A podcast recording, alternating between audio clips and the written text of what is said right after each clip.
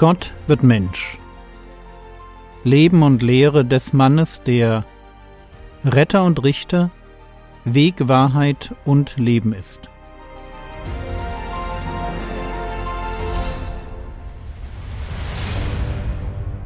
Episode 44 Die Hirten und der Hirte Gestern haben wir die Hirten verlassen, gerade als der Engel sie aufgeklärt hatte, aufgeklärt über die große Freude, nämlich die Ankunft des Messias, des Retters, des Herrn. Und halten wir dazu kurz fest. Gott informiert am Tag der Geburt seines Sohnes nur ein paar Hirten auf einem Feld in Bethlehem. Der hohe Priester erfährt nichts. Oder der Sanhedrin, also der Hohe Rat, als höchstes politisches und religiöses Gremium. Wir wissen nicht, warum Gott gerade die Hirten ausgesucht hat. Aber es war bestimmt auch nicht grundlos. Hirten waren in der Gesellschaft nicht sonderlich angesehen. Sie geben ein gutes Bild für ein Gleichnis ab, wenn man jemanden charakterisieren will, der sich um seine Herde kümmert und auch noch dem letzten Schaf nachgeht. Aber ganz ehrlich, wer viel mit Schafen zu tun hat und regelmäßig draußen übernachtet, der riecht halt ein wenig streng. Und doch erwählt Gott nur diese Hirten, um seinem Sohn einen Besuch abzustatten. Und vielleicht können wir daraus ein paar ganz einfache Schlüsse ziehen. Erstens. Gott will gefunden werden. Und zwar von den ganz einfachen Menschen. Jakobus, der Halbbruder von Jesus, kann später im Jakobusbrief schreiben, Jakobus 2, Vers 5, Hört, meine geliebten Brüder, hat nicht Gott die vor der Welt Armen auserwählt, reich im Glauben und Erben des Reiches zu sein, das er denen verheißen hat, die ihn lieben? Wir sehen, die Armen sind Gott besonders wichtig. Gerade die, die in diesem Leben wenig bis nichts zu lachen haben, die will er mit dem Evangelium erreichen, um sie reich im Glauben und Erben des Reiches Gottes zu machen. Von Anfang an ist der Herr Jesus zugänglich für die ganz einfachen Menschen. Er ist offen dafür, dass sie ihn suchen und finden. Er will von ihnen gefunden werden. Es sind nicht die Reichen, die Selbstgerechten und die Starken, die Gott sucht. Natürlich dürfen die sich auch bekehren. Aber Gott hat ein Herz, das für die Schwachen schlägt, für die Außenseiter, die Nobodies in der Gesellschaft. Genau die, die wissen, dass sie einen Retter brauchen, weil sie eben nicht auf die Sonnenseite des Lebens gefallen sind. Und Gottes Liebe zu diesen einfachen Menschen leuchtet uns in der Erzählung vom Besuch der Hirten besonders deutlich entgegen. Aber es gibt noch einen zweiten Punkt. Die Hirten lassen uns an den Hirten denken, der später König von Israel wurde, David.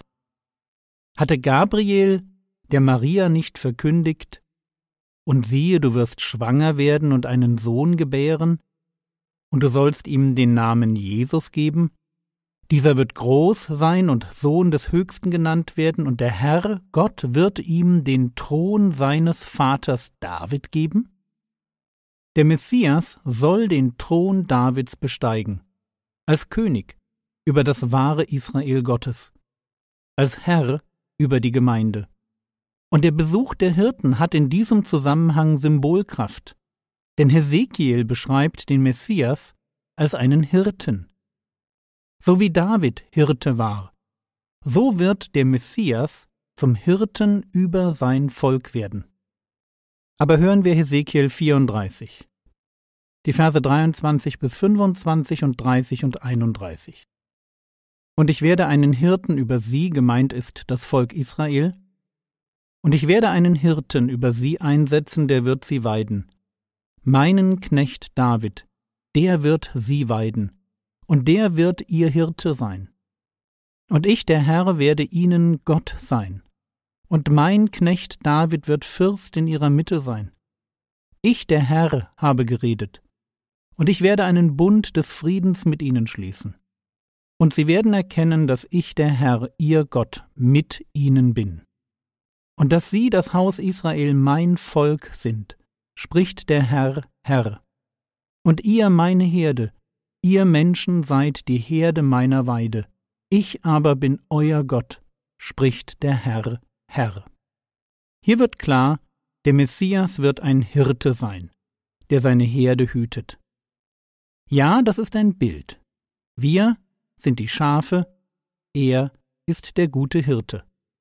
Aber es ist ein ganz zentrales Bild, wenn es darum geht, was der Messias einmal für uns sein wird, so wie Petrus es beschreibt, wenn er über unsere Bekehrung schreibt. 1. Petrus Kapitel 2 Vers 25 Denn ihr gingt in die Irre wie Schafe, aber ihr seid zurückgekehrt zu dem Hirten und Aufseher eurer Seelen. Bekehrung ist also nichts anderes als eine Rückkehr zum wahren Hirten meiner Seele. Als Mensch habe ich mich im Leben verlaufen, bis ich meinen Hirten finde, den, der auf mich aufpassen wird. Und wenn ich ihn gefunden habe, dann folge ich ihm. So wie es in der Offenbarung über den Umgang des Herrn Jesus mit uns, den Gläubigen, heißt, Offenbarung 7, Vers 17, Das Lamm, das in der Mitte des Thrones ist, wird sie hüten und sie leiten zu Wasserquellen des Lebens. Das ist, was der Messias als Retter tun will. Er will mich leiten, dorthin, wo es gut für mich ist. Bitte unterschätzt mir nicht diese simplen Bilder von einer Herde mit einem Hirten an einer Wasserquelle. Ich bin auch kein großer Freund von kitschigen Postkarten. Aber wenn du verstehen willst, was der Herr Jesus für dich sein will, wenn du wissen willst, was er für dich empfindet, mit welcher Anteilnahme und Liebe er an dir hängt, dann nutze die Bilder, die Gott dir in der Bibel zur Verfügung stellt. Und ich sage das gern noch einmal mit etwas anderen Worten. Poesie ist in der Lage, uns zwei Dinge zu vermitteln. Was Gott über uns denkt und wie er über uns fühlt. Und wenn wir ankommen wollen, in einer festen Gewissheit, dass Gott es als Hirte nur gut mit uns meint, dann brauchen wir beides. Wir müssen wissen, wie Gott über uns denkt und wie er über uns fühlt. Und wenn es um die emotionale Seite unserer Gottesbeziehung geht, sind Bilder und Vergleiche, Lieder und Dichtung ganz, ganz wertvolle Werkzeuge. Und deshalb mein Tipp an dich, wenn du mehr der logisch-mathematische Typ bist, lass dich auf Poesie ein. Lass dich auf sie ein, weil sie dir etwas geben kann.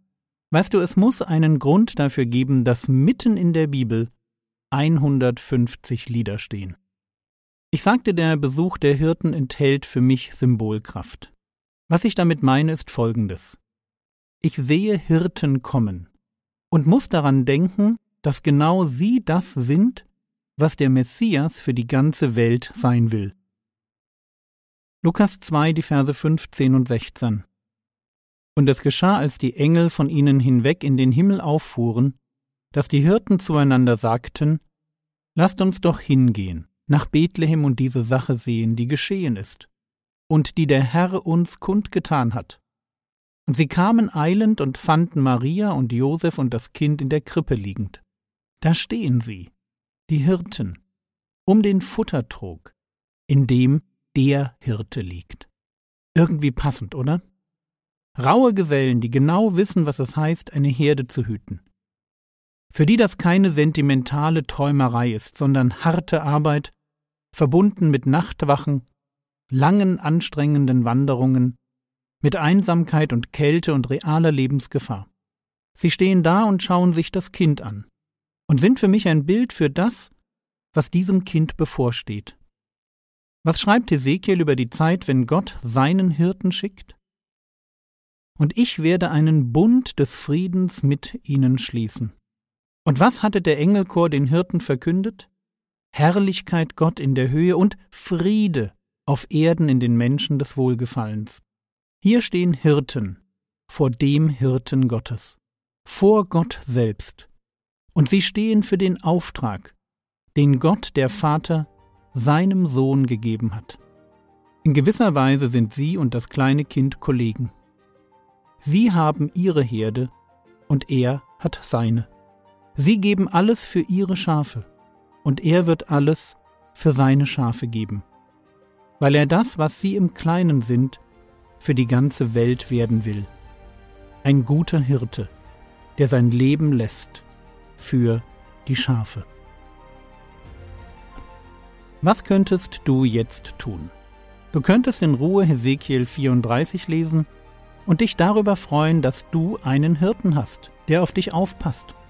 Das war's für heute.